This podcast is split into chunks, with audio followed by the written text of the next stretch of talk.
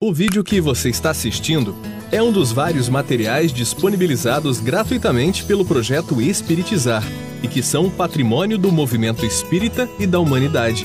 Na descrição do vídeo você encontra indicação de outros materiais relacionados a este assunto. Você pode aprofundar seus estudos e colaborar com a manutenção deste projeto iluminativo, adquirindo os livros, DVDs e MP3 do projeto Espiritizar em www.livrariaespiritizar.com.br. Encontre mais materiais como este e fique por dentro da agenda de palestras e seminários transmitidos ao vivo em www.espiritizar.org.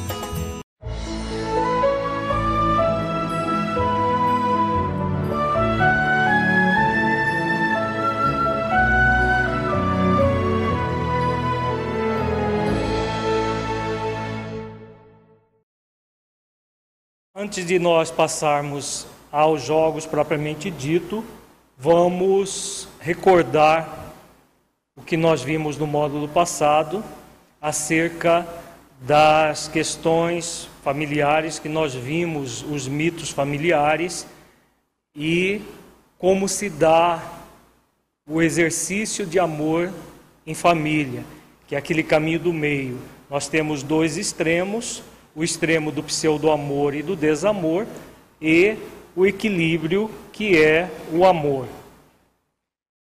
Então, recordando, quando nós nutrimos o sentimento de pseudo-amor, nós vamos ter um movimento de martírio na relação com os familiares, cônjuges, filhos, irmãos, pais, avós, netos, etc vai originar os tabus familiares que nós vimos bastante no módulo passado, porque vai, há uma obrigação de amar. O relacionamento é aparentemente saudável. Então, todas as vezes que nós entramos no movimento de obrigatoriedade de exercitar o amor, o resultado é essa aparência de relacionamento saudável em família. No extremo oposto, nós temos o desamor, onde nós teremos a exercitar, exercitando os sentimentos de crueldade ou indiferença, no qual buscamos fazer o familiar sofrer a, a nossa ação ou sentir a nossa indiferença o relacionamento também é muito doentio. Então, nesse relacionamento desamoroso, a pessoa não disfarça como no pseudo-amor. Ela age com desamor declaradamente, com crueldade ou indiferença, é, dependendo da situação. E o equilíbrio é o sentimento de amor. Então, aquilo que nós vimos também é o caminho do meio. É quando nós superamos tanto o pseudo-amor quanto o desamor. O amor, nós vamos buscar, primeiro, realizar esse amor a nós mesmos, como disse Jesus, amar ao próximo como a si mesmo. Todo o processo começa no amar-se, no aceitar-se e valorizar-se e respeitar-se como se é. Então, cada um de nós fazemos isso com nós mesmos e, ao mesmo tempo, nós vamos fazer exercícios de amor ao outro, de respeito ao outro, valorização, de aceitação do outro como o outro é. Nós vamos, nesse movimento de equilíbrio, renunciar ao relacionamento ideal porque isso não é possível no nosso nível evolutivo. O relacionamento nessas condições é perfeitamente saudável. Então, quando nós agimos assim, há a saúde da relação familiar. Então, nós temos os dois extremos e muitas vezes nós oscilamos entre esses dois extremos tanto a martirização quanto a crueldade e a indiferença, e temos também a opção de desenvolver o sentimento equilibrado por excelência, que é o amor e a renúncia. A renúncia como sendo o amor em ação, as ações que realizamos de amor ao nosso próximo, mais próximo, que é o familiar. Então nós vamos renunciar não a uma relação saudável, mas uma relação perfeitamente feliz, porque isso não é próprio de planetas como o nosso, planeta de expiações e provas. Nós vamos ter sempre alguma dificuldade na relação familiar. Agora, essas dificuldades são possíveis sempre de serem transformadas a partir do sentimento do amor e da renúncia. E na noite de hoje, nós trabalharemos com mais eh, intensidade a questão da martirização que nós vimos nos tabus familiares, naquelas crenças mito que originam esses processos que vão culminar com os jogos psicológicos.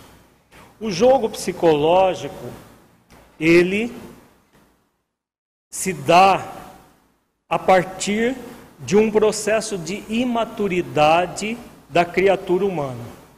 Então, nós estamos vendo aqui uma figura que é uma pirâmide invertida que mostra como se dá o crescimento pessoal, o nosso desenvolvimento pessoal no processo evolutivo que todos nós estamos sendo convidados por Deus a realizar. O nosso, a nossa evolução se dá a partir daquilo que nós chamamos de dependência depois, ela vai passar por um movimento de independência psicológica, que será sempre interdependente social. Então vamos refletir juntos como se dá essa, esse desenvolvimento. Todo ser humano, ele nasce dependente de outro ser humano.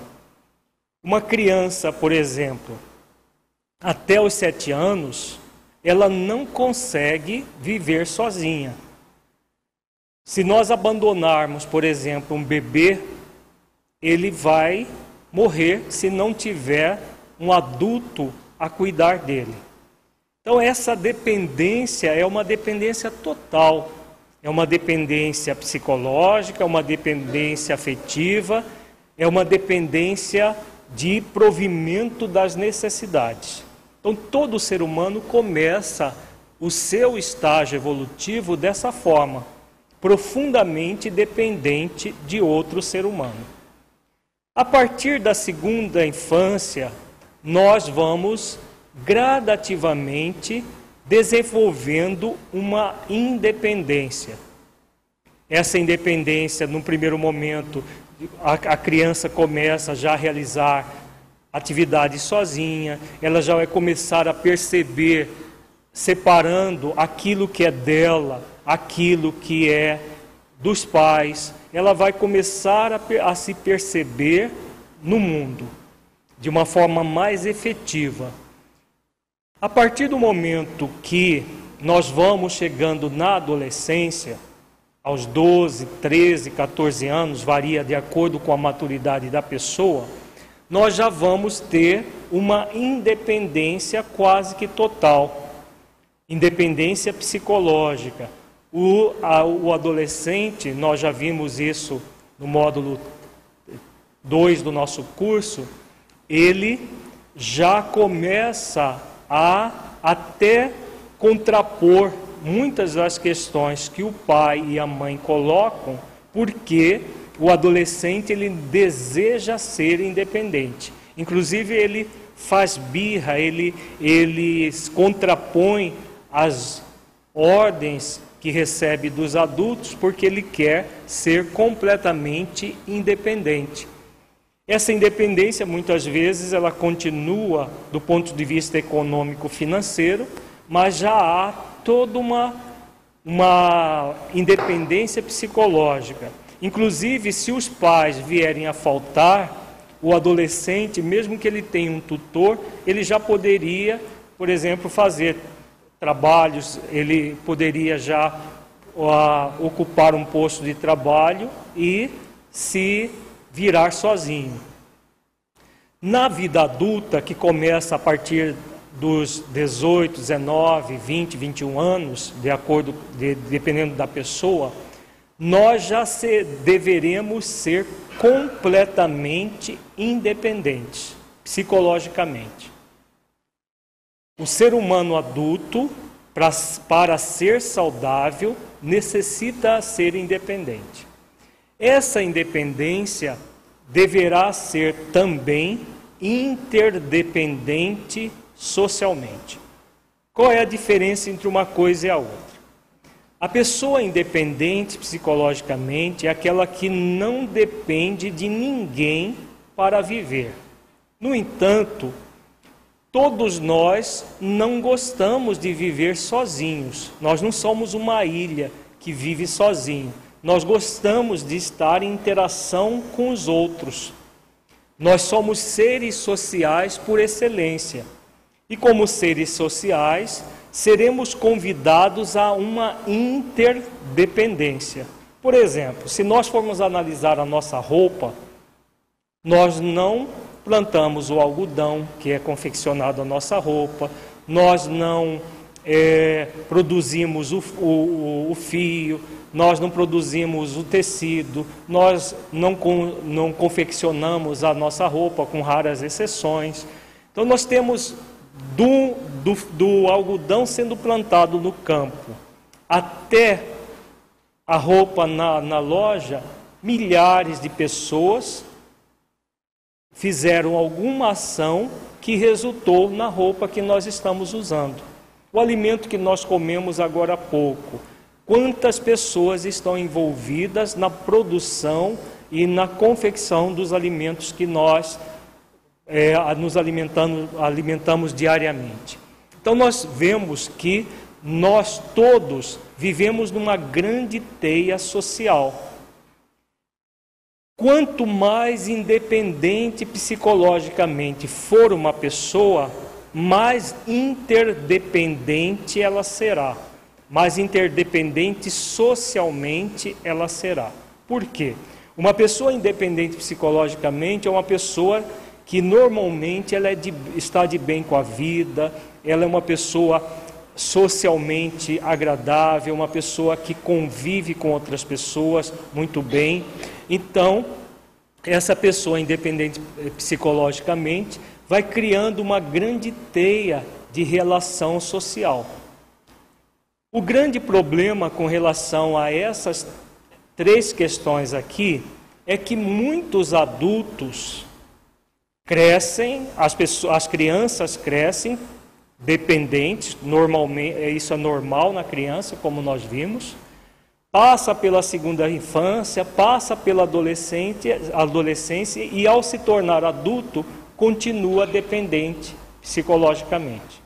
E aí que nós vamos gerar graves dificuldades na relação tanto na relação familiar como qualquer outra relação social. Pessoas dependentes psicologicamente de outras pessoas. Os jogos psicológicos nada mais são do que jogos de dependência psicológica. Uma pessoa depende da outra para viver. A dependência psicológica é extremamente é, perniciosa. Por quê? Porque nós dependemos dos outros socialmente, mas psicologicamente cada ser humano necessita ser autossuficiente. Autossuficiente no sentido de que a pessoa não vai colocar a vida dela na dependência de outra pessoa. Porque por mais importante que seja uma outra pessoa na nossa vida, essa outra pessoa não é eterna na nossa vida. Ela está conosco, mas ela não é nossa. Ela não é parte de nós, ela não nos pertence. E normalmente, numa, numa relação, mesmo a relação familiar mais próxima, nenhuma pessoa que está convivendo conosco na nossa família é eterna na nossa vida. Nós não nascemos juntos, a não ser os, os gêmeos que nascem juntos, e são é uma exceção, mas mesmo os gêmeos que nascem juntos nem sempre vão desencarnar juntos. Pode acontecer, pode, mas é exceção. Normalmente nós vamos ter vidas independentes um dos outros. E quando nós assumimos, ao invés de uma independência psicológica, nós assumimos uma dependência, o que vai acontecer? Se a pessoa está conosco, nós estamos bem. Se a pessoa não está conosco, nós ficamos mal.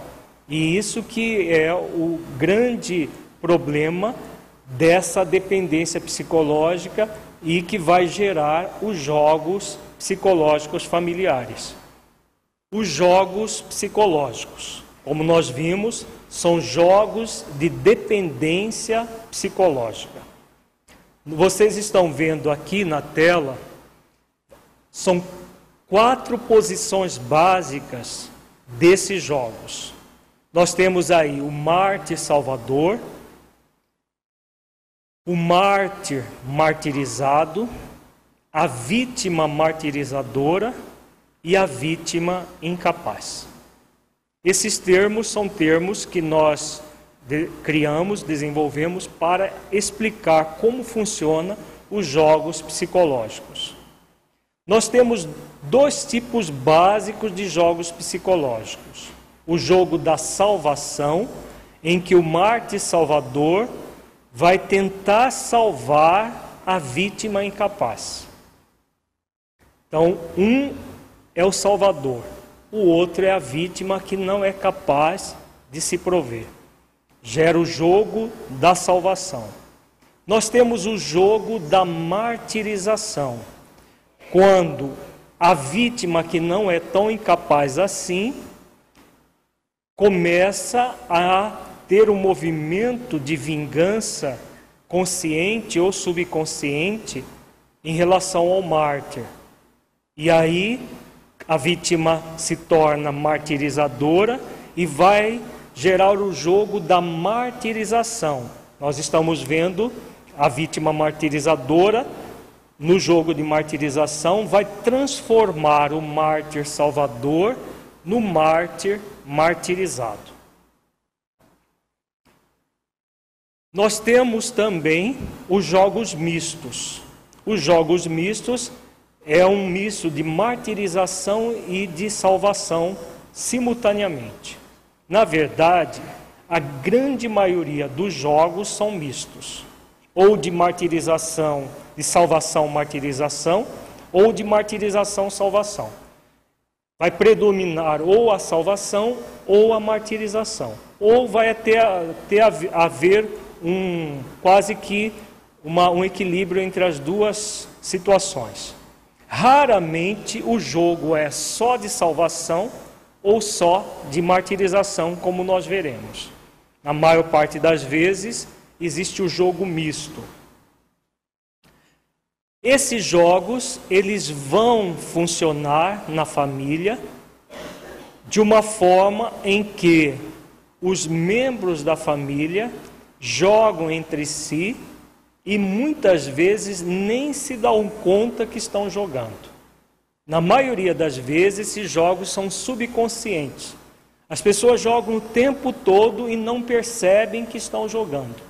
Por isso, eles são extremamente perniciosos.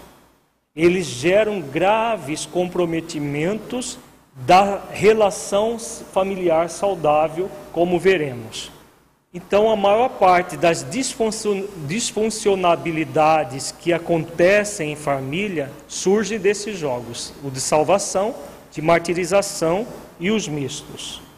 Todos esses jogos são relações em que predominam os jogos de poder, onipotência, prepotência e impotência. Onipotência é aquele sentimento em que nós temos uma ilusão que temos o poder total, o poder até de fazer escolhas pelos outros. A pessoa onipotente, ela pensa que ela tem um superpoder.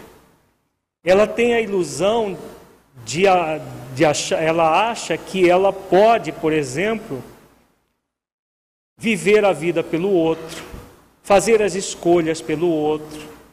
Ela acha que ela pode, por exemplo, dar orientações o tempo todo para o outro e o outro vai cumprir essas orientações. Então é uma pessoa que ela se acha super capaz.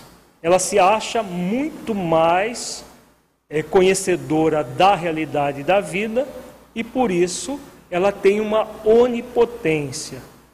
Ela é capaz de viver a própria vida e a vida dos outros. Por isso é o sentimento de onipotência. Então percebamos que essa onipotência só existe na mente da pessoa. Porque nenhuma criatura de verdade é onipotente. Só Deus é onipotente. Então, quando nós pensamos que somos onipotentes, nós para fazer valer essa onipotência, só existe um único caminho: através da prepotência. A prepotência é o movimento, é o sentimento que faz com que nós é, obriguemos o outro a refletir como nós queremos que seja feita a vida dele. Então a pessoa acha que ela pode manipular o outro, ela acha que ela pode viver a vida por o outro. Como esse sentimento é um, ele é falso em si mesmo, o que a pessoa faz? Ela acaba obrigando o outro. Essa obriga, esse obrigar pode ser através da força bruta ou da força intelectual. Nem sempre é da força bruta. Às vezes é a força intelectual, mental de um sobre o outro. Então existe sempre nessa relação uma pessoa dominadora e outra pessoa que é dominada. Um dom, do, é, vai dominar pela força, seja intelectual, seja força física, e o outro vai ser dominado. O jogo o, o jogo da salvação e da martirização, os jogos, esses dois jogos, eles o tempo todo estão é, envolvidos nesses sentimentos de onipotência, de prepotência e também da impotência. Por quê? Uma das pessoas sempre vai entrar no movimento de impotência para haver jogo, porque se não uma das delas não entrar na, na impotência, o jogo não acontece. A impotência é aquele movimento que a pessoa pensa que ela não é capaz de nada, que ela não consegue nada, que ela não dá conta de nada, que ela não, não tem condições de prover a própria vida, de viver a própria vida. Se ela acredita que ela não pode, ela precisa de alguém que possa por ela. Então, a impotência está sempre centrada na situação de vítima, seja na vítima incapaz, seja no mártir martirizado, que tem o seu lado vítima também, como nós veremos. Então, esses três sentimentos, que são sentimentos de falso poder, porque ninguém é onipotente de verdade, só Deus é. Prepotente, nós podemos usar o nosso livre-arbítrio para agir de forma prepotente, podemos, que é impor a nossa força física ou intelectual sobre os outros. E podemos também viver de forma impotente, como se nós não pudéssemos realmente viver a nossa vida. Mas todas as vezes que nós tivermos nesses três sentimentos, um deles, ou os três consecutiva ou simultaneamente, nós vamos ter grandes dificuldades na nossa vida. Normalmente a pessoa onipotente e prepotente, ela vai ter também o seu momento de impotência. Quando, por exemplo, nós vermos que o mártir salvador se torna um mártir martirizado, ele está saindo da onipotência, da prepotência para vir para a impotência. Quando a vítima incapaz se torna vítima martirizadora, ela está saindo da impotência vindo para onipotência e prepotência. Então, esses sentimentos, nós transitamos entre eles de acordo com a situação, de acordo com o jogo que estamos realizando em determinado momento. Todos eles, na verdade, são relações de dependência doentia. As pessoas se tornam dependentes uma das outras de uma forma extremamente doentia, de uma forma perturbadora e passam a viver assim, como se não houvesse uma outra forma de viver. Como se não houvesse. Porque na verdade, esses jogos não são parte da vida. Nós é que criamos esses jogos para, de alguma forma, realizar as nossas ações, na, em família ou fora dela, porque isso aqui não acontece só na família. Nós analisaremos principalmente na família. Ao invés de desenvolver o poder real, nós ficamos nesses jogos de poder falso, produzindo toda essa dependência doentia. O poder que todos nós temos e poucos de nós usamos é o poder de realizar ações de transformação da nossa própria vida. Nós não temos o poder de viver a vida pelo outro, apenas a nossa vida. Vejamos agora detalhes de como funciona o jogo da salvação. Nem sempre é, é muito simples compreender isso tudo. Então, quem tiver dúvidas, por favor, anote as suas dúvidas e repassem para nós, que no final nós estaremos respondendo todas as questões é, pertinentes ao tema. Tá? A Antônia com a Inês tem papel para aqueles que desejarem fazer os questionamentos. Então vejamos primeiro o jogo da salvação. É esse jogo que começa que, que dois parceiros jogam, principalmente o mártir salvador e a vítima incapaz.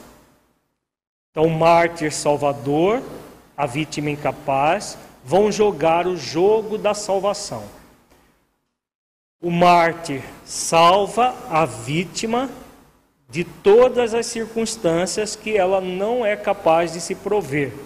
Então ela não é capaz de realizar determinadas ações. Então o que ela precisa? Ela precisa de alguém que seja capaz por ela. Então vejamos vejamos esses jogos todos. O que vai acontecer? Primeiramente, vamos, eh, vamos analisar as características do mártir salvador. Quem é o mártir salvador? Como é essa pessoa psicologicamente? O mártir salvador é aquela pessoa que está sempre motivada pela culpa de ter sido cruel ou indiferente no passado com a pretensa vítima de hoje. Esses sentimentos, eles ficam ocultos pela máscara do bom ou da boa moça, do bom moço ou da boa moça salvadores. Então, o, a característica básica do Marte é um sentimento de culpa. Ele sente culpado pela dificuldade do outro. Essa dificuldade pode ser de uma pessoa especificamente, ou de qualquer pessoa que esteja numa situação de dificuldade. Tem pessoas que são chega num nível de, mar, de mártir salvador tão grande que ela se sente responsável pela humanidade inteira.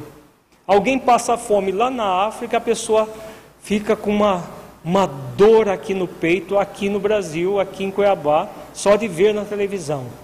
Por quê? Ela se sente culpada pelo fato do outro não ter comida e ela ter, por exemplo. Então ela sente todo o movimento de culpa. Não existe mártir salvador sem culpa. Tá? As nossas atividades assistenciais nas casas espíritas está cheia de mártires salvadores. Com raras exceções. Existem as exceções, mas está muito cheia de muitos mártires salvadores. Quando nós sentimos culpa pela situação social de qualquer pessoa que seja, nós estamos no movimento de martírio salvador. Nós vamos depois ver a diferença de como é a pessoa que não se martiriza, como é o equilíbrio. Mas, primeiramente, vamos ver o desequilíbrio, o, como surge esse jogo do martírio salvador. Existe sempre uma vítima incapaz numa ponta e um mártir que irá salvar aquela vítima incapaz na outra. Então, o mártir salvador ele se sente responsável pela outra pessoa. Nós já vimos agora há pouco que não existe ninguém que seja responsável de verdade pelo outro. Nós somos responsáveis apenas pela nossa vida. A vida do outro é do outro, a nossa é nossa. Isso não quer dizer que nós devamos ir para a indiferença. Percebamos que o Marte Salvador, ele está Salvador hoje porque já agiu com indiferença e com crueldade no seu passado espiritual. E hoje ele sai de um extremo para vir hoje para um outro extremo, que é antes indiferença, crueldade, agora o martírio salvador. Então sai do desamor para vir para o pseudo-amor. Nós já vimos, principalmente no módulo passado, que o equilíbrio está no meio. Nem desamor, nem pseudo-amor, mas amor de fato, amor por autoconsciência. Então continuemos ver, vendo as características do mártir salvador. Ele assume uma posição do salvador do outro, que ele acredita ser uma vítima incapaz que ele tem obrigação de salvar. Então sempre haverá um sentimento de obrigação no Marte Salvador. Então lembremos do módulo passado que nós trabalhamos o sentimento de obrigação, que é diferente do dever consciencial. É, recordando, a obrigação é quando nós nos sentimos que temos uma obrigação de resolver o problema do outro. O dever consciencial é aquele sentimento que faz com, com que nós nos solidarizemos com as dificuldades do outro e ajudemos o outro a se ajudar, mas não vamos resolver o problema da outra pessoa. Quando nós queremos resolver o problema do outro, nós entramos na obrigação, o outro é a vítima que não é capaz de se prover, e nós temos que ir lá para prover por ela. É um jogo de dominador dominado, como nós vimos. Um domina pela por, por quê? Pela bondade, entre aspas. Então ele é tão bom que ele vai dominar o outro que não é capaz de se prover por aquela bondade, entre aspas, que ele tem. Na verdade, é uma pseudo-bondade, né? É um movimento falso mas ele domina porque está sempre o outro dependente dele. Vai gerar dependência psicológica, porque se um está sempre salvando, o outro está sendo salvo, uniforme com vontade de comer, um dependente do outro. Para que eu tenha a minha salvação, eu vou praticar ações de pseudo-bondade para o outro que necessitará ser a vítima incapaz que eu salvo. Tá? Então é esse movimento.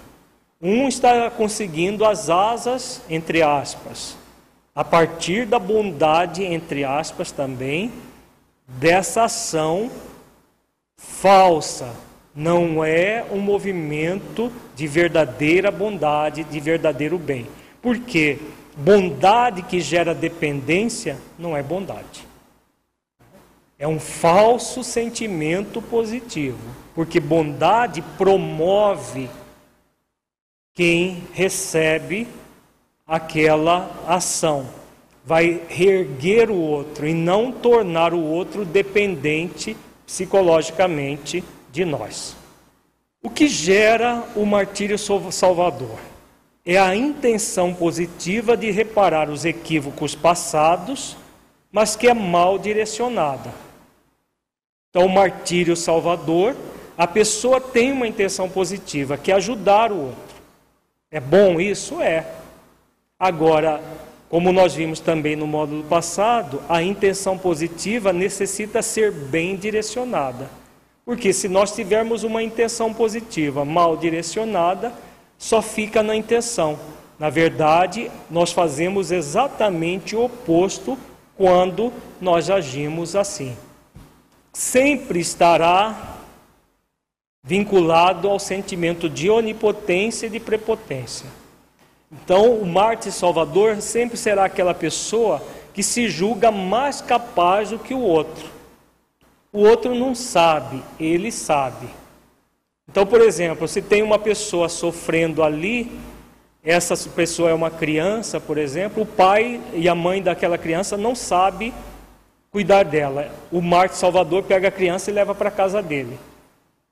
E o pai e a mãe vão ficar ali como incapazes de cuidar.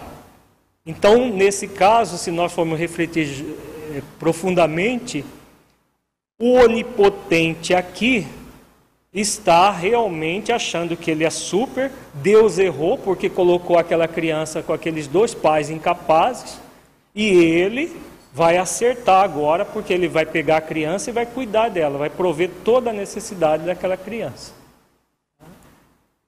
Então percebamos que é um movimento, é um sentimento falso, de falso poder. E aí, claro, a prepotência vem nessa coerção. Eu sei, você não sabe, então fica quieto aí, porque eu vou fazer tudo o que você necessita. Isso pode acontecer de uma forma a partir da força bruta ou de uma força intelectual. Normalmente, no Marte Salvador é de intelectual, porque a força bruta não rima com essa bondade que ele tem. Então a força é intelectual, é moral sobre o outro. O outro não sabe, eu sei o que é melhor para o outro. Esse é o movimento dele. O que acontece com o Marte Salvador? Ele tem um sentimento de superioridade que esconde a inferioridade que ele mantém. Então ele se sente superior ao outro. Então ele é capaz, o outro não é capaz, ele é superior. Fica nítido isso. Mas por que, que ele se sente tão superior assim? Porque lá no fundo ele tem uma grande dificuldade de aceitação de si mesmo.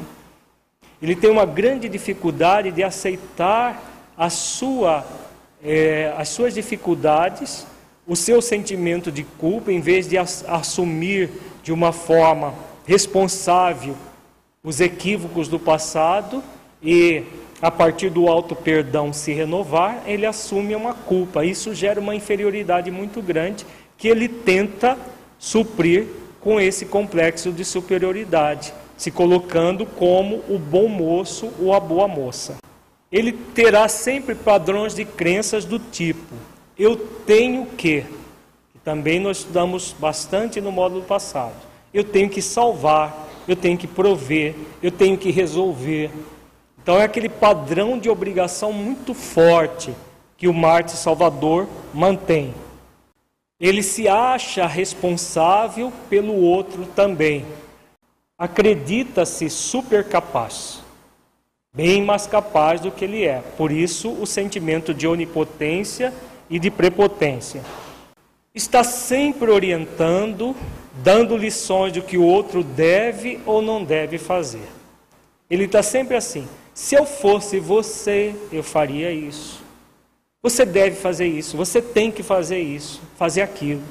O tempo todo dando lições para o outro daquilo que o outro tem que fazer na sua vida. Então ele é orientador constante. Claro, porque se ele sabe e o outro não sabe, ele tem que estar sempre dando as orientações que o outro precisa. Não existe o mártir salvador sem o outro fazer o papel da vítima incapaz, que assume as seguintes características. Vamos ver agora as características do companheiro ou da companheira do mártir salvador. Porque se existe o Salvador, sempre haverá uma vítima do outro lado, porque senão não há jogo. Se existir um mártir salvador, mas não tiver uma vítima, não há jogo algum. Se existir uma vítima, mas não tiver um mártir salvador para prover aquela vítima, não há jogo também. Então vejamos as características da vítima incapaz. A vítima incapaz tem um sentimento de inferioridade muito grande. Então ela se sente inferior aos outros. Percebamos que o Marte Salvador também sente, se, se, se sente inferior. Só que o Marte Salvador disfarça bem esse sentimento de inferioridade. Ele disfarça de que forma? A partir do complexo de superioridade que ele mantém. Enquanto que a vítima incapaz, o que acontece com ela? A vítima incapaz, ela já se assume inferior. Ela se assume incapaz mesmo, ela não é capaz de prover. Então ela, ela precisa de alguém para prover para ela. Porque se ela não assumisse esse sentimento de inferioridade, não haveria alguém para salvá-la. Tem uma enorme capacidade para perceber os problemas e uma incapacidade para buscar a solução dos mesmos.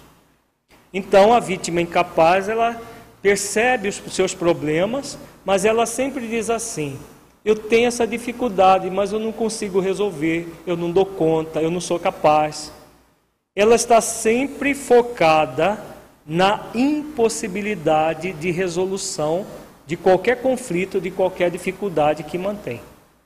E aí, claro, o mártir salvador, ele é o super capaz, ele consegue resolver tudo, aí ele vai lá para resolver para a vítima, claro. Fome unida com a vontade de comer ela então irá transferir o problema para o Marte.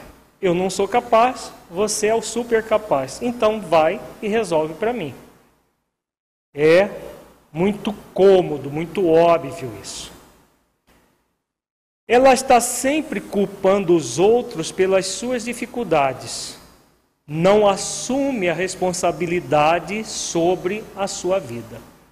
Ela não assume a responsabilidade sobre o conduzimento da sua vida. Está sempre projetando as dificuldades para o outro, alguém prover para ela. Manipula os sentimentos dos outros através do seu sofrimento. A vítima incapaz é uma sofredora por excelência. O Marte, Marte Salvador não gosta de ver ninguém sofrendo. Então, se existe um sofredor aqui e ele não gosta de ver ninguém sofrendo porque ele sofre com o sofrimento do outro, o que vai acontecer? Ele vai fazer de tudo para tentar resolver o problema da vítima. Só que esse sofrimento da vítima ele é insaciável. Ela tem prazer no sofrimento seu e do outro. Então nós vamos ver daqui a pouco que a vítima, mais cedo ou mais tarde, ela inverte o jogo, mas ela tem grande prazer no sofrimento. O sofrimento dela, ela não é capaz de resolver, então o que, que ela faz? Ela busca o super Marte que vai resolver por ela. É uma pessoa que reclama de tudo e de todos, o tempo todo reclamando. Ah, minha vida é assim, minha vida é é assado, eu não, não consigo isso, uh, ninguém, ninguém me ajuda. Apesar de que o tempo todo ter alguém para prover as coisas para ela, ela está sempre reclamando. Por quê? Porque a vítima incapaz ela é insaciável.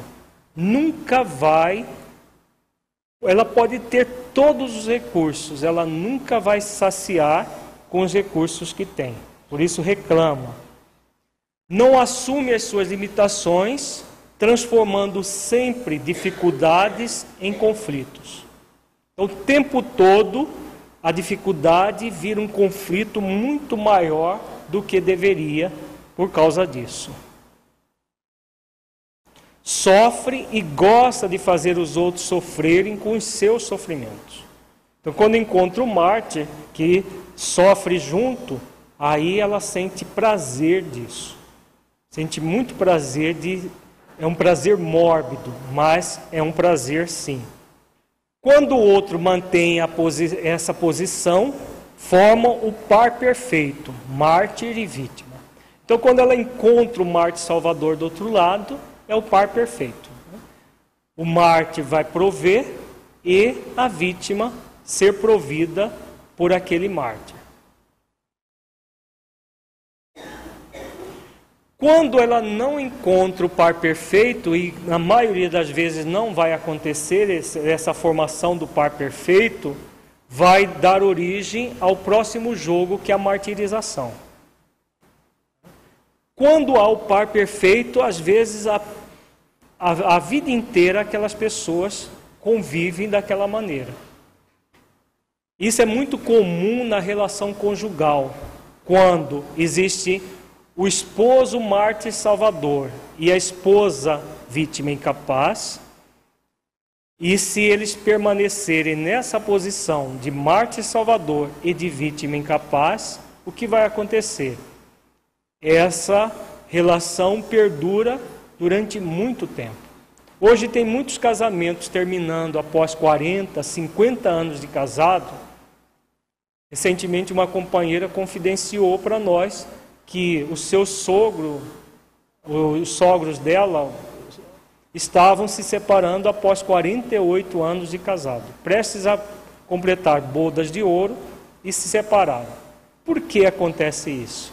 Porque a, as pessoas que estavam naquele jogo, se uma para de jogar, o, aquela relação que estava, entre aspas, perfeita, desmorona porque na verdade essa perfeição é falsa.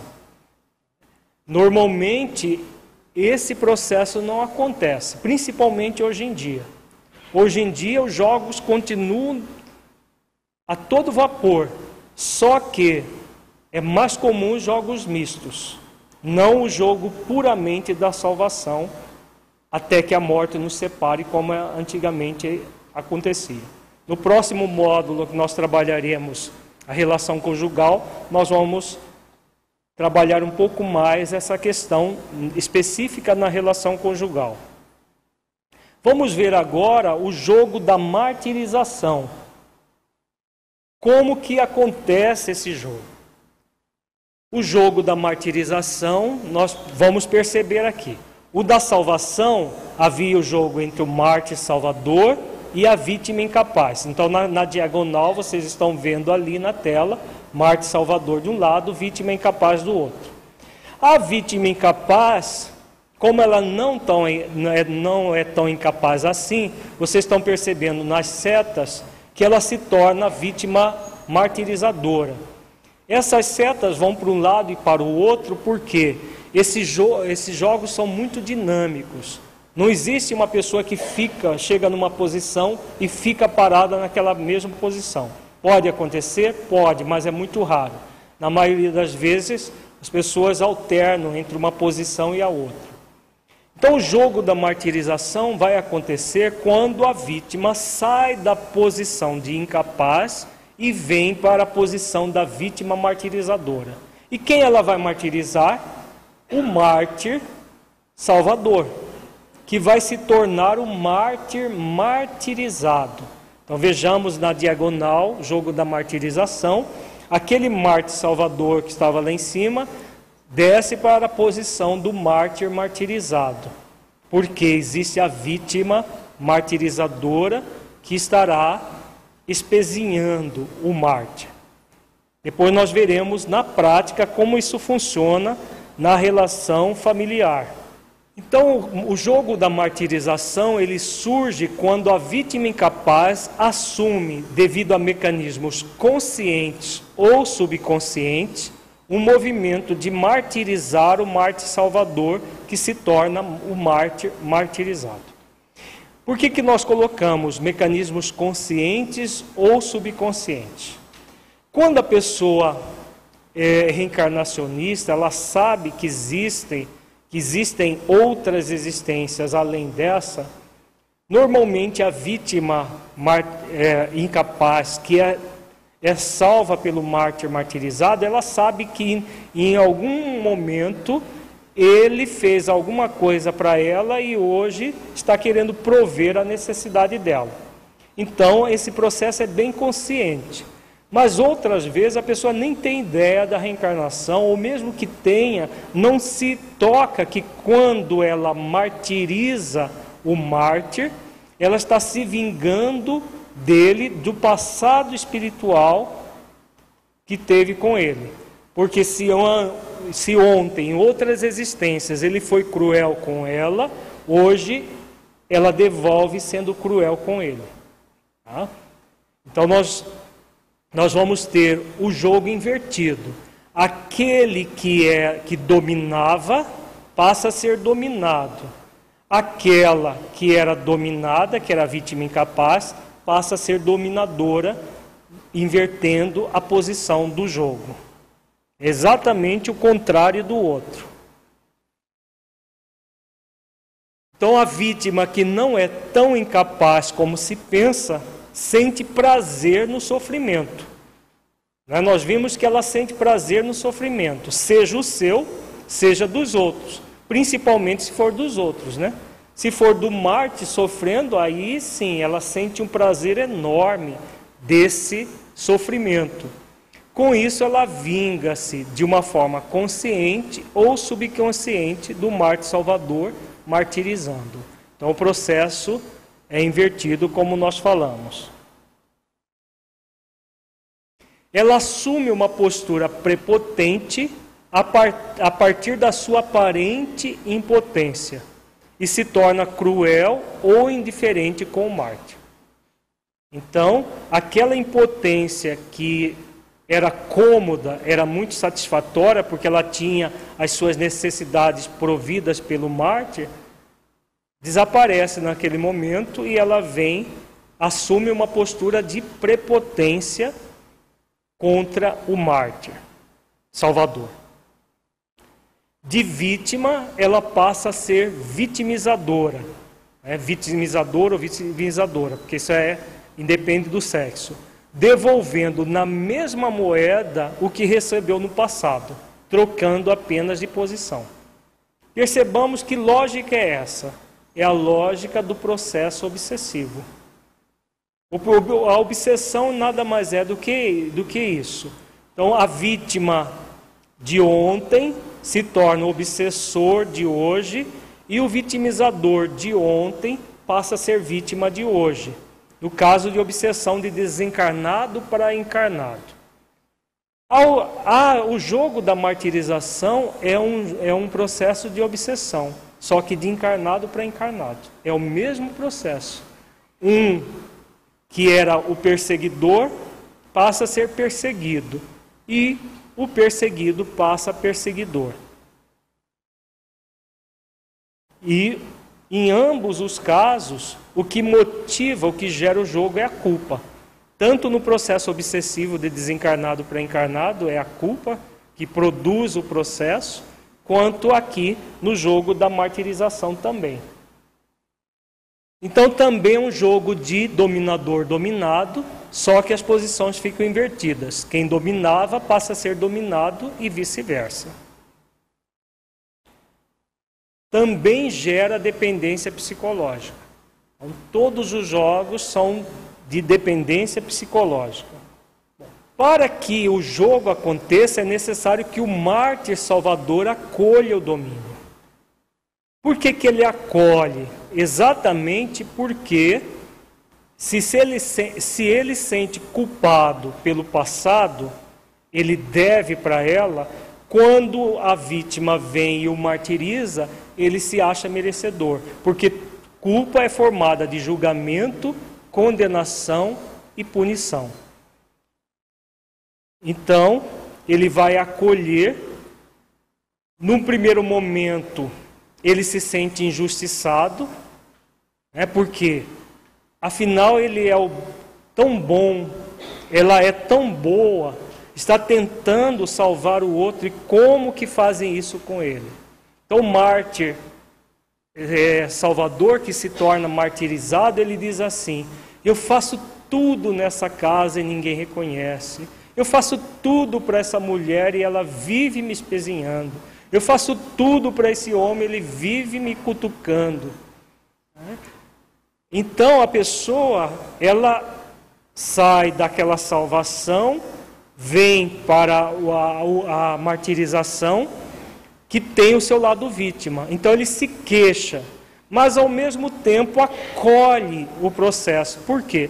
Porque se sente culpado e todo culpado merece o quê? A punição. Então, ele ao mesmo tempo que se sente um injustiçado, sente também que está se fazendo justiça de que forma? Pela punição. Então, é claro que é, uma, é um processo torto de perceber as coisas, porque não se faz justiça pelo sofrimento. É só a impressão que o mártir tem de que está sendo feito justiça. Então a pessoa diz assim: Eu estou tentando ser bom, ser boa e não sou correspondido em minhas atitudes. Então ele começa a ter dó dele, mas ao mesmo tempo sente que merece. Então ele, apesar disso, acolhe o martírio, pois se sente culpado, consciente ou subconscientemente daquela situação. Então, o acolhimento vem do sentimento de culpa, gerador da autopunição. Se é o outro que está o punindo, então ele está ficando quites, entre aspas, perante a justiça, a justiça divina, ao sofrer a ação do da vítima martirizadora. Então, no fundo, ele se sente merecedor de ser infeliz. Então, ele sente que merece aquilo tudo vai assumir a posição de vítima incapaz nesse momento, para depois voltar a tentar ser o mártir salvador. Então, naquele momento, ele, o mártir martirizado, ele tem a sua porção vítima incapaz. Ah, não adianta, eu faço tudo de bom, mas ninguém reconhece. Então, ele tem esse lado vítima incapaz.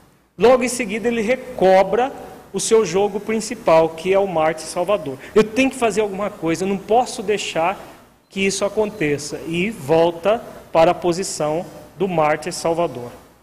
Vamos ver agora os jogos mistos. Como o próprio nome diz, é um misto de salvação e de martirização.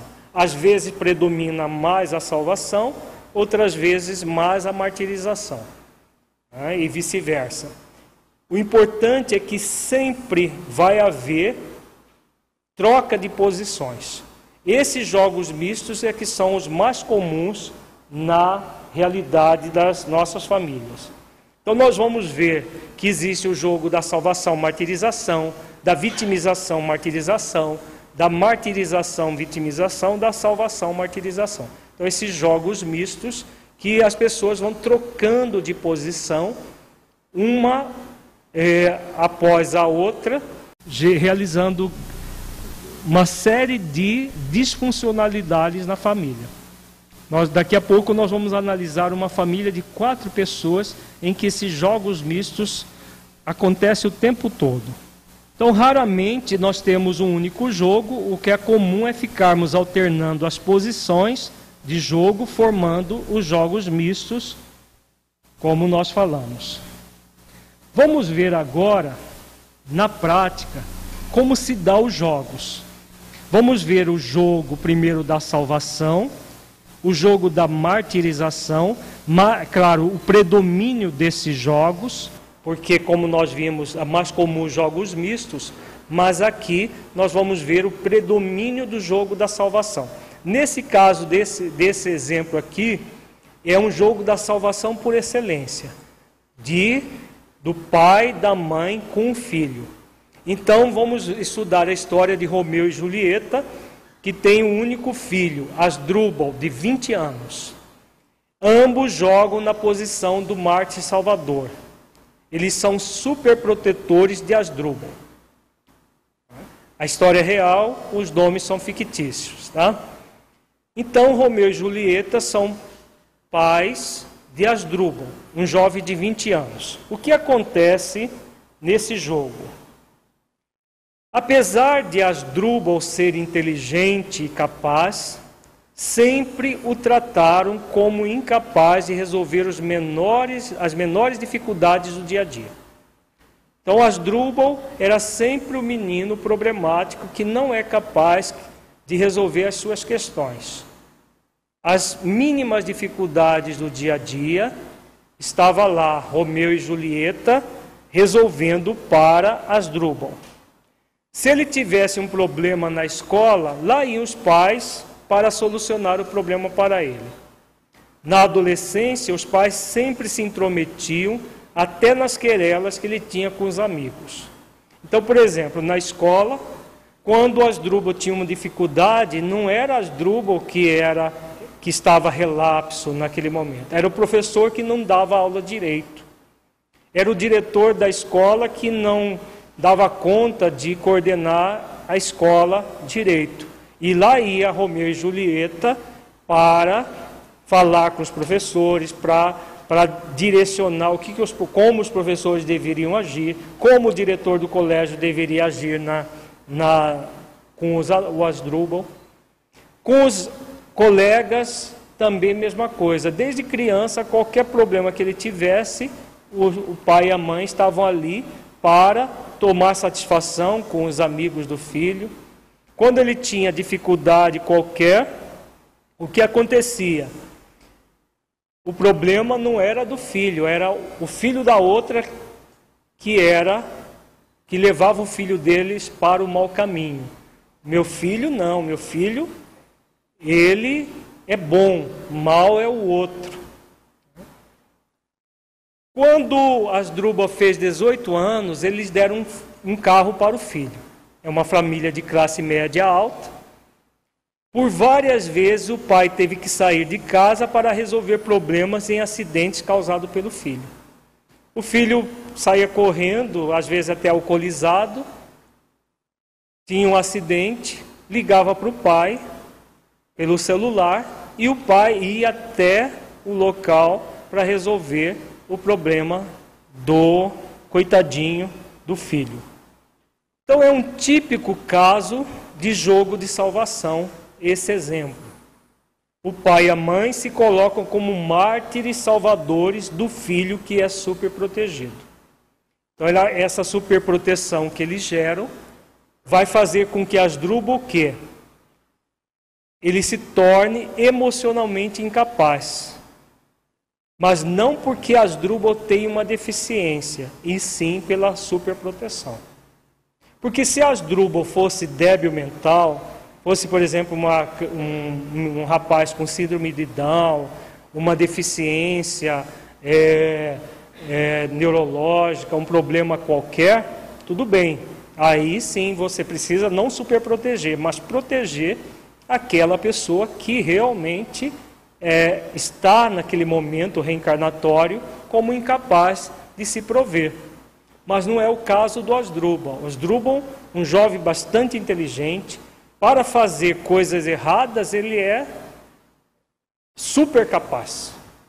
Fazer falcatruas, é, gerar um problema aqui e ali, ele tem uma inteligência formidável. Já para estudar, para realizar as atividades próprias dele, ele é sempre funciona como quase como se fosse um idiota mentalmente. Por que, que ele age assim? Porque tem o pai e a mãe sempre para resolver os problemas dele.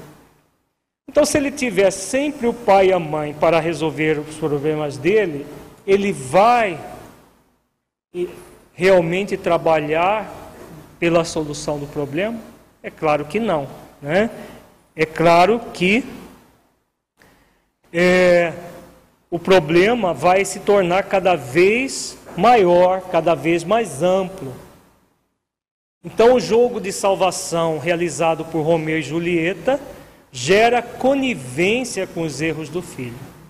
Então, se eles são coniventes com os erros de Asdrubal, o que vai acontecer? Cada vez mais ele vai criar mais problemas, cada vez mais problemas. Por quê? Criou um problema aqui, ele não sofre nenhuma consequência desse problema, ele vai criar o outro, e o outro, e o outro, até que não tenha mais os pais junto com ele. E o que está acontecendo com Romeu e Julieta? Eles estão pedindo demissão da principal função de pai e de mãe. A principal função de pai e de mãe qual é? Nós vimos no primeiro módulo do curso é colaborar com Deus na formação do caráter do filho. E o que eles estão fazendo? Estão deformando o caráter do filho cada vez mais. Cada vez que eles vão lá e salvam os filhos de uma situação que ele causou, agindo com conivência, o que eles estão fazendo? Deformando o caráter do filho. Em vez de auxiliar na formação, eles auxiliam na deformação. É claro que o Asdrubal tem a parte dele, porque é muito cômodo ser a vítima incapaz.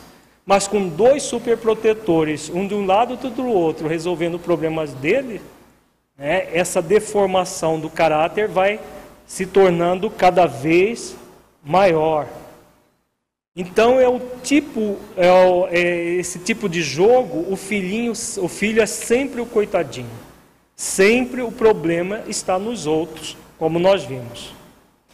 Os pais, ao invés de assumir a posição de colaboradores de Deus, se tornam corresponsáveis de uma forma muito profunda com os desvios do filho, porque agem com conivência com pseudo-amor. Então parece que eles são muito amorosos, muito presentes na vida do filho. Só parece, porque não é. Amor verdadeiro é aquele que está junto, mas não resolve pelo outro as dificuldades do outro. É aquele que vai ali dar todas as orientações necessárias, mas vai deixar sempre o filho sofrer as consequências da ação. Por que, que Romeu e Julieta agem assim? Por que, que eles estão sempre resolvendo o problema do filho vítima incapaz? Então, esse processo não é educativo, é deseducativo, pois deforma o caráter. Todo jogo psicológico deforma o caráter das pessoas ao invés de formar esse caráter. Então eles agem assim porque é mais cômodo agir assim. O pai superprotetor, Marte, a mãe superprotetora, né? o que, como que eles entendem? Eles entendem que deve estar sempre resolvendo o problema dos filhos. Enquanto entenderem que, é, que o processo não, não é desse martírio salvador, mas de educação, enquanto eles não entenderem isso, eles não mudarão de atitude. Então, o que vai acontecer com Asdrubal? Asdrubal necessita passar pela dificuldade. E o pai e a mãe necessitam deixar passar, deixá-lo passar pela dificuldade. Mas aí eles vão dizer: mas ele vai sofrer, coitado. Por que, que ele vai, eles vão dizer isso? Porque o Marte Salvador, ele não, não consegue ver o sofrimento do outro. Por causa do outro verdadeiramente? Não. Por causa dele, porque ele não, não suporta sofrer junto com o outro. E aí, claro, vai resolver todos os problemas do filho enquanto eles estiverem ali e hora que eles não estiverem. Então, esse processo do martírio salvador, de pai e de mãe, seria semelhante a um pai uma, ou uma mãe numa situação em que o filho estivesse, por exemplo, com uma doença. Vamos, vamos imaginar uma situação assim: uma criança de três anos com uma pneumonia, uma pneumonia dupla bem intensa e necessitasse de tomar um antibiótico injetável. E a mãe chegasse lá e dissesse: Ah, coitado do meu filho, vai doer demais nele, dá aqui no meu braço. Será que uma mãe consciente faria isso? Com o corpo do filho, claro que ela não faz isso. Se ela fosse fazer isso, até o médico ou a enfermeira que estivesse aplicando injeção falou: a senhora está doida? Está maluca? Vai aplicar na senhora e não nele porque vai doer nele? O que, que a mãe faz?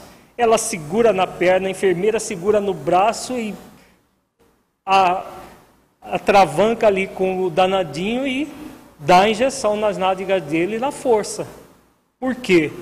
Porque nós sabemos que a injeção é importante para matar as bactérias lá e livrá-lo da pneumonia. Agora, quando se trata de questões mais profundas, que são as espirituais, o que faz o pai e a mãe? Estão sempre tomando as injeções pelo filho. É o que Romeu e Julieta fizeram a vida inteira com Asdrubal. Todas as vezes que ele tinha uma dificuldade de, e necessitava passar por essa dificuldade para aprender a lição, eles iam lá e resolviam a dificuldade. Então, do ponto de vista espiritual, que é muito mais grave do que do ponto de vista físico, eles estavam o tempo todo tomando a injeção pelo filho. Até no carro, o, filho ia lá, cometia um, uma inflação de trânsito, o pai ia para resolver. Então, nem depois que se tornou maior de idade, ele tinha as consequências das atitudes dele. Então, o que o pai e a mãe conscientes devem fazer? Eles devem ser solidários no sofrimento. E o que é solidário no sofrimento? Não é aquele que vai lá e sofre pelo outro. O solidário no sofrimento é aquele que está junto com o filho. Porque o caminho do sofrimento foi escolhido pelo filho, e esse sofrimento é o processo reeducativo. Então o pai e a mãe consciente vão estar ali junto com ele, mas não sofrendo por ele, auxiliando naquele processo. Se a, a atitude dele gerou uma consequência que vai gerar sofrimento, eles podem solidarizar-se, estarem juntos, mas não realizando as ações para tirar aquilo. Se, se eles realizarem a ação para tirar, é semelhante à mãe dar o braço para tomar o antibiótico pelo filho. Então, se eles livram sempre o filho de situações difíceis que ele cria, ele sempre as repetirá, pois não sofre as consequências das ações dessas dificuldades que ele criou. Vejamos agora um exemplo do jogo da martirização. Vamos analisar um casal, também história verídica. Vamos analisar a relação conjugal de Serafim de Genoveva. Serafim é espírita e, como espírita, uma pessoa muito cumpridora das, das suas obrigações. Então, Serafim era aquela pessoa que tomou consciência de uma série de verdades da doutrina espírita e se colocava como alguém que era obrigado a vivenciar aquilo que ele conhecia na teoria. Então, era uma pessoa muito cumpridora das obrigações. A sua esposa Genoveva tem um caráter superficial, era bastante insegura, muito irritadiça, com dificuldades de compreender a real finalidade da vida, como acredita Serafim. Então, Serafim, ele vê a esposa como uma pessoa muito superficial e que as questões mais profundas da vida ela não se interessa. Então, Serafim lê nas obras espíritas que quando uma pessoa tem uma esposa como Genoveva, que é uma pessoa de difícil convivência, é devido ao fato de que a esposa atual é uma vítima dele do passado e que está de volta para reajustar-se com ela. Isso Emmanuel, inclusive, diz no livro Sexo, é, Vida e Sexo. Dentro das obras que abordam essa questão, Vida e Sexo aborda de uma forma muito clara isso. É verdade? É. Porém, a forma como o serafim entende isso é equivocada. Não é que ele seja responsável por Genoveva, pela evolução de Genoveva. Ele está ali para compartilhar essa experiência junto com ela, mas cada um é responsável pela sua própria evolução.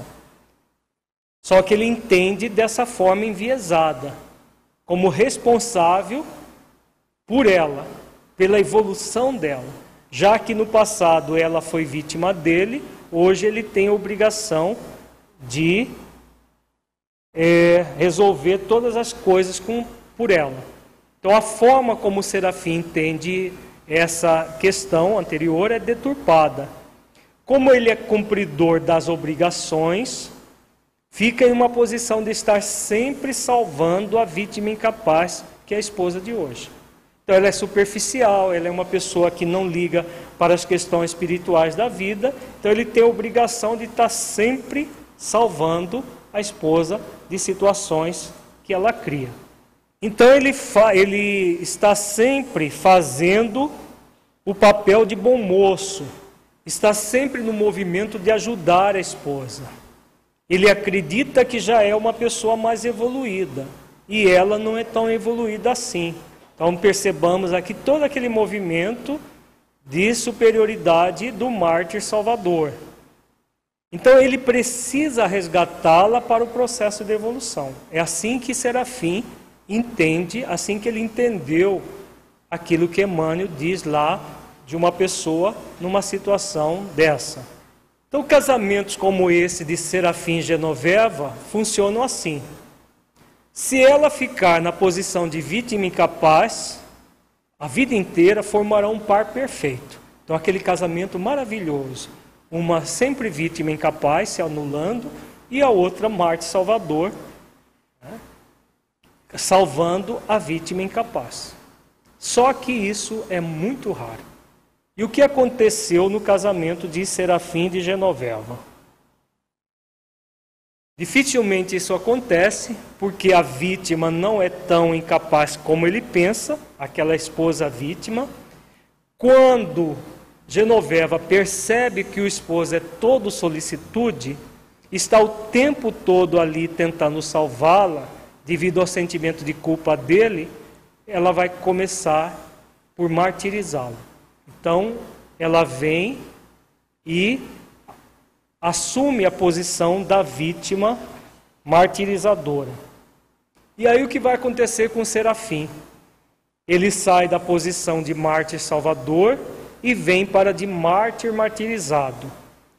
Ele diz assim: Puxa vida, eu faço tudo para essa mulher e ela não reconhece. Vive me cutucando, vive me espizinhando, vive fazendo isso comigo. Ninguém, ninguém me entende nesta casa. Já ouviram isso?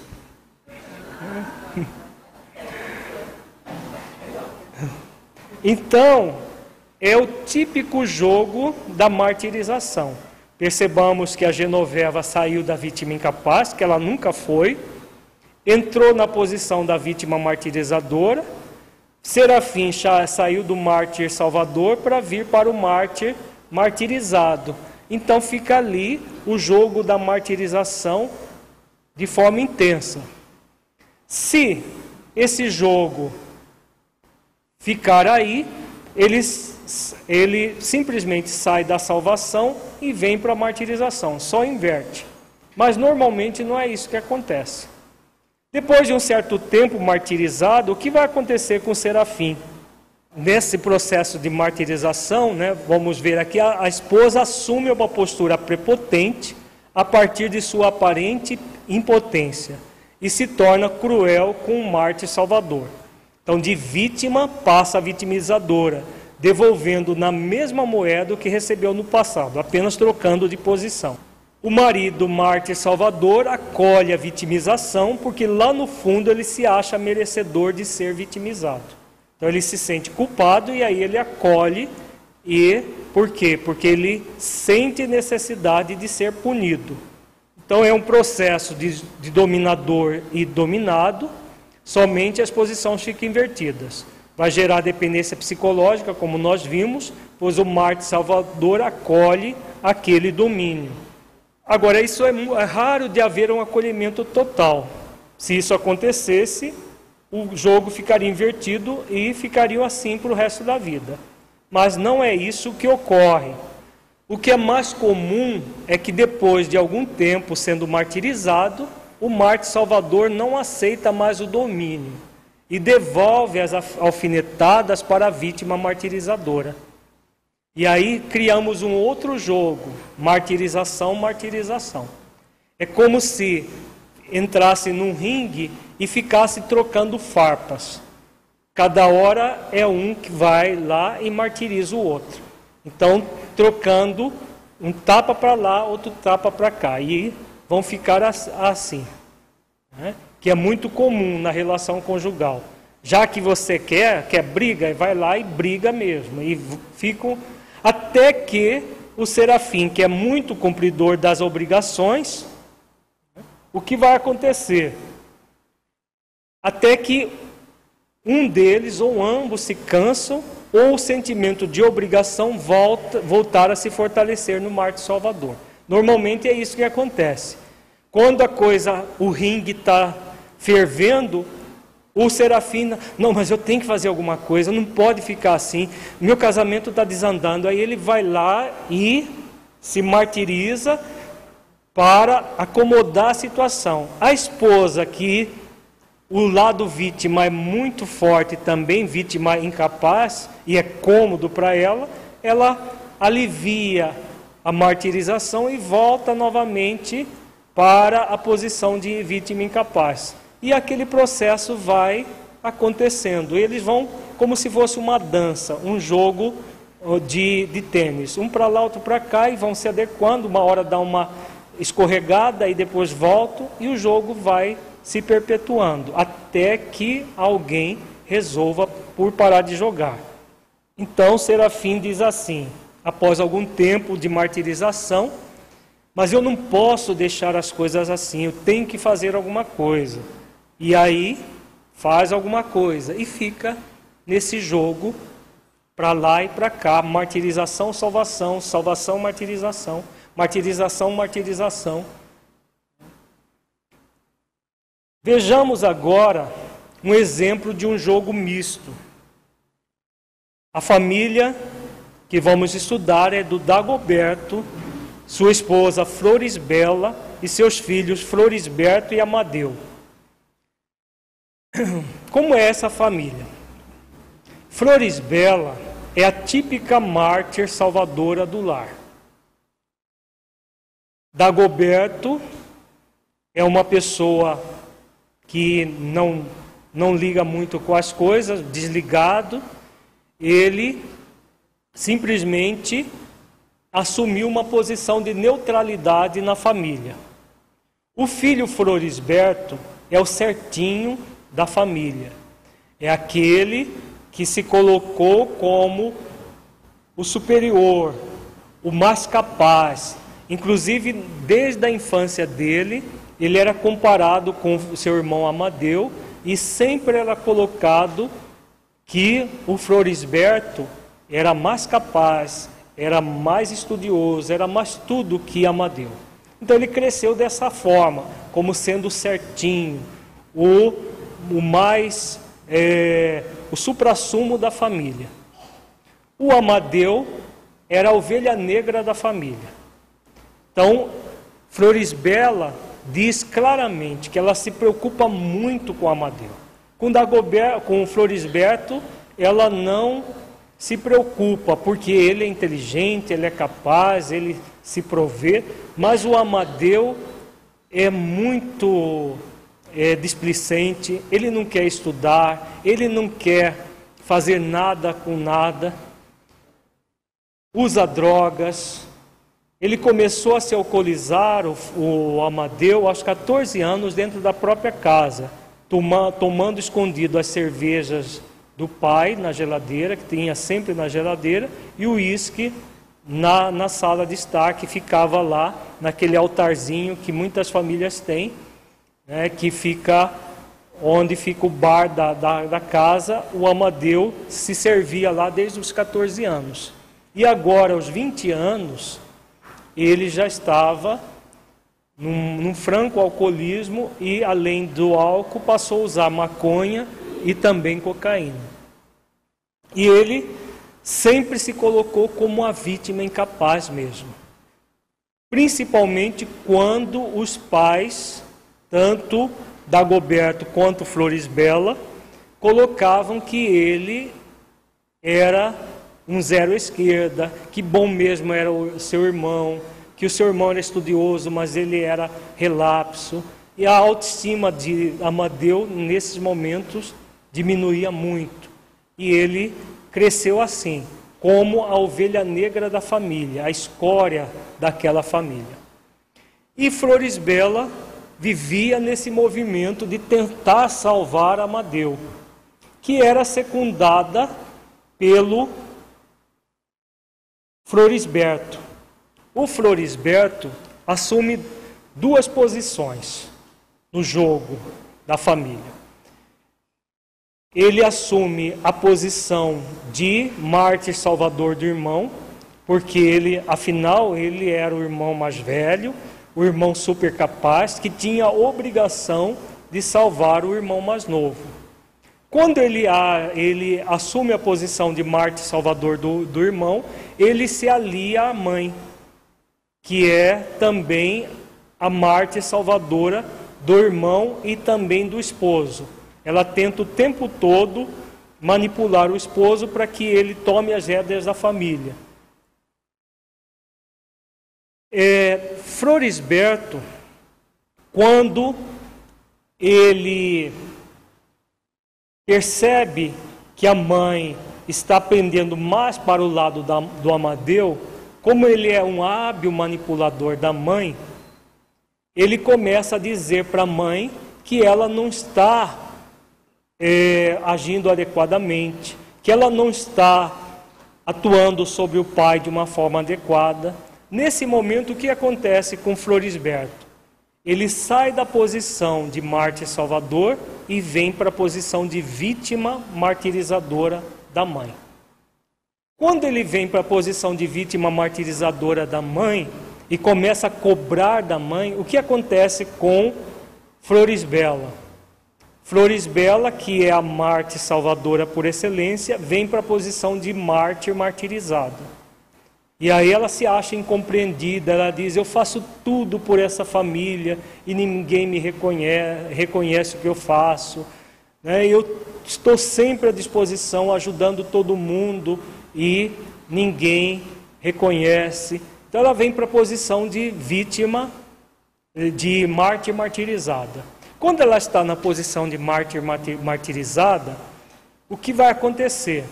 Ela começa também a trocar farpas com o filho mais velho, Florisberto. Porque, afinal, ele está ali para auxiliá-la e não para ficar as turras com ela. Quando acontece isso, o que acontece com Florisberto? O Florisberto dá uma de vítima incapaz. Então, percebamos que o Florisberto ele transita nos, nas quatro posições de uma forma muito eficaz. Como ele é extremamente manipulador da mãe, ele vem para a posição de vítima incapaz e de mártir martirizado e diz assim: ah, então eu vou largar de, de, mão, vou largar mão de tudo, eu vou viver a minha vida, vou sair dessa casa, não quero mais saber. Quando ele faz isso, a Florisbela, que é extremamente salvadora, começa, ah, vou perder o meu aliado, o meu filho, ele vai deixar minha família, ele vai deixar a família, e aí ela volta para a posição da Marte Salvadora, tentando salvar todo mundo. Aí ela tenta salvar Florisberto, Amadeu, que já é aquele que ela está sempre salvando, e também o seu esposo Dagoberto. O Dagoberto, o que ele faz?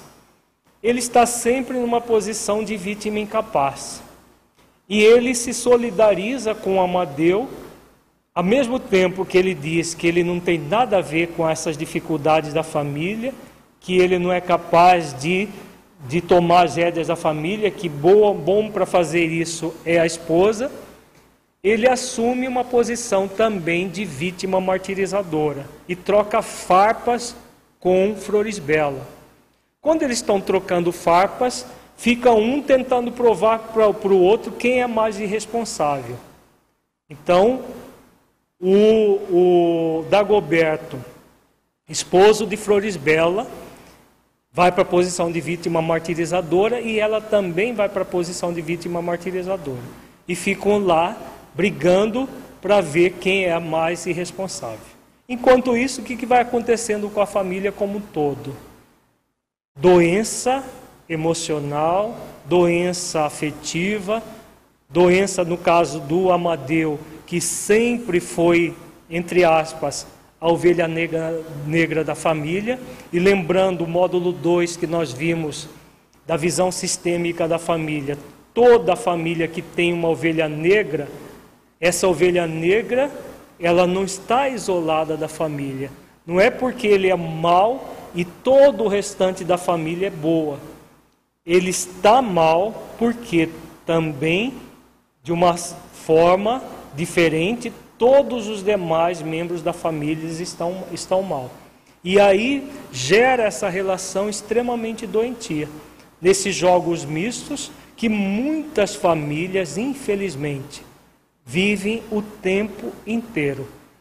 Uma hora um está na posição do Marte Salvador, aí outra hora no Marte martirizado, outra hora vai para a, a vítima martirizadora, outra hora na vítima incapaz e fica transitando. Às vezes acontece nesses jogos mistos de, num determinado momento, uma pessoa joga numa posição com uma, uma outra pessoa, no outro momento, ela joga numa outra posição com essa mesma pessoa. Às vezes, ela joga, por exemplo, na posição do Marco Salvador com um filho. Ela joga com outro filho na, na posição de vítima martirizadora e gerando com esses jogos extremas disfuncionalidades, famílias muito doentias. Podemos viver assim? Podemos, mas não nos convém viver assim. O que nos convém é uma vida de maior equilíbrio, de maior, é, de uma verdadeira fraternidade, de um verdadeiro amor. Nós veremos amanhã é, como nós vamos nos libertar desses jogos, os jogos do, da martirização e da salvação.